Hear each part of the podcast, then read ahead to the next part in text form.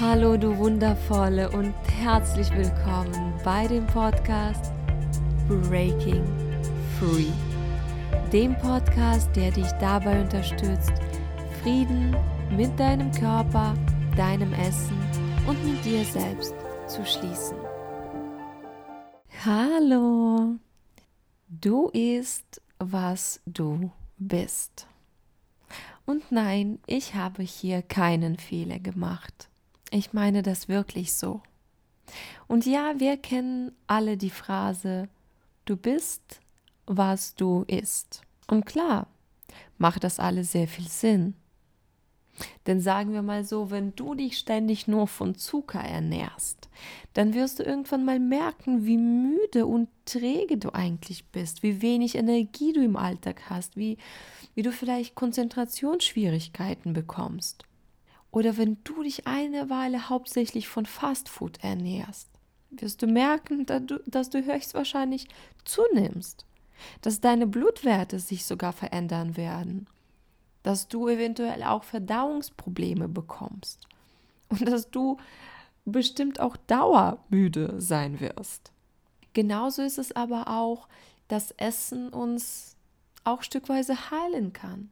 Es gibt genug Geschichten, die berichten, wie Menschen ihre Ernährung komplett umgestellt haben und wie, wie ihre Beschwerden dann wie von alleine verschwunden sind. Und das alles zeigt natürlich, wie sehr das Essen, das wir zu uns nehmen, uns selbst beeinflusst, unsere Stimmung beeinflusst, unsere Gesundheit beeinflusst, unser Verhalten sogar im Alltag beeinflusst. Aber das ist nicht alles. Das ist nur eine Seite der Medaille. Denn die Art und Weise, wie wir sind, die Art und Weise, wie wir uns und unser Leben wahrnehmen, beeinflusst, was wir essen und wie wir essen. Daher möchte ich dir hier ein paar Fragen stellen. Vielleicht wirst du dich in einer dieser Fragen wiederfinden. Wenn du regelmäßig die Hungersignale deines Körpers ignorierst, respektierst du dich dann noch selbst? Wenn du auf die Signale deines Körpers damit antwortest, dass du das Erste, was du siehst, in dich hineinwirfst, bist du dir selbst dann noch wichtig? Wenn du dich regelmäßig vollstopfst, gehst du liebevoll mit dir selbst um wenn du dir bestimmte Lebensmittel nicht erlaubst und deine Sehnsüchte mit Hilfe von Willensstärke zu bekämpfen versuchst, unterdrückst du auch deine Gefühle und all die Signale, die dir dein Körper sendet? Wenn du dich monoton und unausgeglichen ernährst, fehlen dir vielleicht auch im Leben bunte Farben? Wenn du dein Essen schnell herunterschluckst, ohne es zu genießen, Nimmst du dir im Alltag Zeit für dich? Wenn du das Essen lediglich als Brennstoff für deinen Körper siehst, wenn du die Essenszubereitung und auch diese Zeit am Esstisch als pure Zeitverschwendung siehst, schaffst du dir Raum in deinem Leben für Spaß, für Vergnügen, für Genuss? Bist du in Verbindung mit deinen Herzenswünschen? Und kann es sein, dass es dir vielleicht schwierig fällt, die Liebe und die Fürsorge von anderen Menschen anzunehmen? Wenn etwas davon, was ich dich jetzt gefragt habe, mit dir resoniert hat, dann kannst du jetzt gerne auf die Pause drücken und dir ein paar Gedanken darüber machen. Oder du kannst mir auch gerne weiter zuhören, denn am Ende dieser Podcast-Folge werde ich dir eine Journaling-Übung mitgeben. Und dann kannst du dich ein bisschen intensiver mit diesem Thema auseinandersetzen, sobald du ein bisschen Zeit dafür hast. Aus meinem eigenen Leben weiß ich zum Beispiel, dass die Art und Weise, wie ich mich und wie ich das Leben gesehen habe, hat sehr stark das beeinflusst, was ich eigentlich gegessen habe, beziehungsweise auch wie ich gegessen habe. Denn wenn ich zum Beispiel an meine Teenage-Zeit denke, Ich habe ja mit 14 meine erste Diät angefangen und heutzutage weiß ich, ja, ich wollte dadurch einen perfekten Körper erreichen. Und es ging natürlich nicht um den Körper an sich, sondern es ging darum, hey, ich wollte eigentlich nur geliebt werden. Ich weiß aber auch, dass ich rebellisch sein wollte. Ich wollte nach meinen eigenen Regeln leben. Ich wollte bestimmen, wie ich esse und was ich esse. Und es ging mir wirklich einfach nur darum, diese Kontrolle zu haben und zu sagen, hey, jetzt bestimme ich das. Und ich glaube, bei mir zu Hause war das so der einzige Bereich, wo ich wirklich das Sagen hatte, wo ich mich nicht unterordnen musste. Weil bei mir zu Hause war das ziemlich kompliziert. Also wir haben eine sehr, sehr schwierige und sehr tragische Familiengeschichte. Und daher war ich immer diejenige, die, die sich unterordnen musste und sich um die andere kümmern musste. Und das war für mich damals so ein bisschen die Möglichkeit, mich davon zu befreien und so zu leben, wie ich das eigentlich wollte und zu bestimmen, wie ich eigentlich leben wollte. Und ich habe das dann wirklich so durchgezogen. Keiner konnte meine Meinung ändern. Ich habe dann nur das Essen gegessen, was ich damals für mich für richtig hielt. Und ähm, ja, ich habe sogar meine Mama ziemlich dazu gezwungen, dass sie extra für mich Essen kocht. Ähm, und ich habe nichts gegessen, was nicht meinen damaligen Vorstellungen äh, entsprochen hat. Also Vorstellungen nach einem gesunden Essen.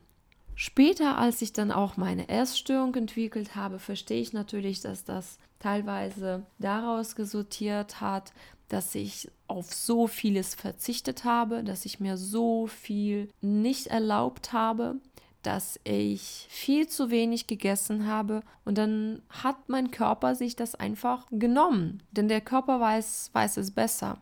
Also hatte ich dann meine Fressattacken, ich weiß aber auch, dass das auch genau die Zeit in meinem Leben war, als ich mich selbst eigentlich komplett abgelehnt habe.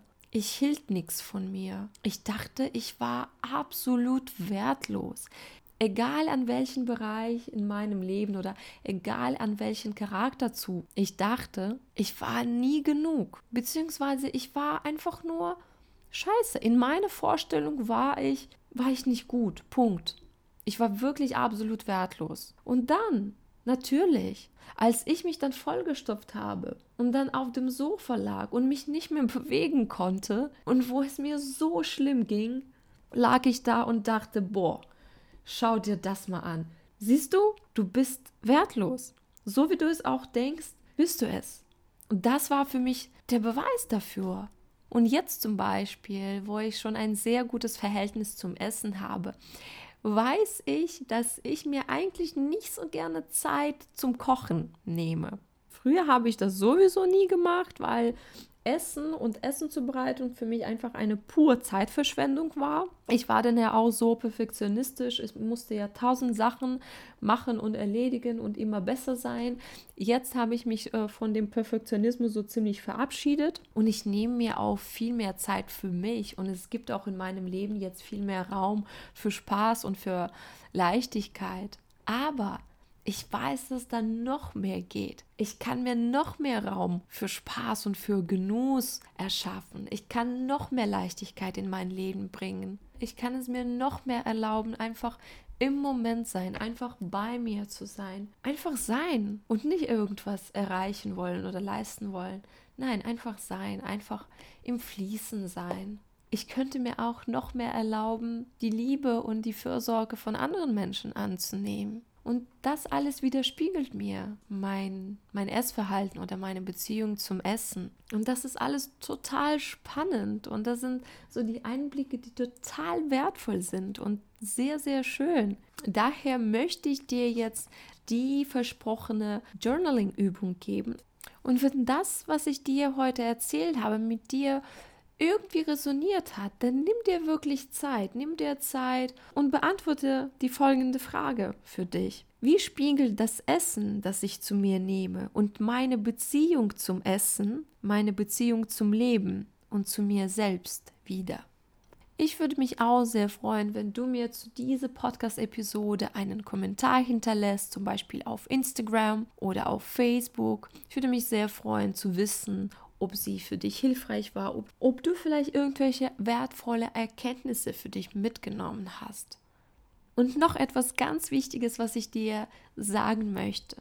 Egal, was du rausfindest, bitte beurteile dich nicht. Denk immer wieder daran, dass du dich selbst so behandelst, wie du deinen besten Freund oder deine beste Freundin oder deinen Lieblingsmenschen behandeln würdest. Denk immer wieder daran.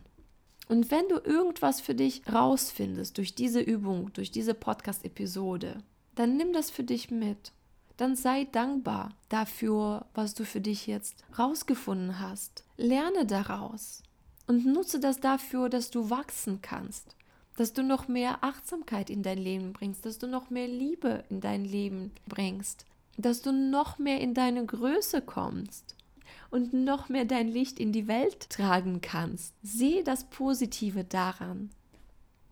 Ich bedanke mich von Herzen für deine Zeit, für deine Aufmerksamkeit und ich wünsche dir noch einen wundervollen Tag. Denk daran, du bist gut genug, genauso wie du bist. Du bist liebenswert, du bist wertvoll, genauso auch wie dein Körper liebenswert und wertvoll ist, egal wie er aussieht. Ich schicke dir noch ganz viel Liebe, egal wo du jetzt bist und wir hören uns nächste Woche. Tschüss!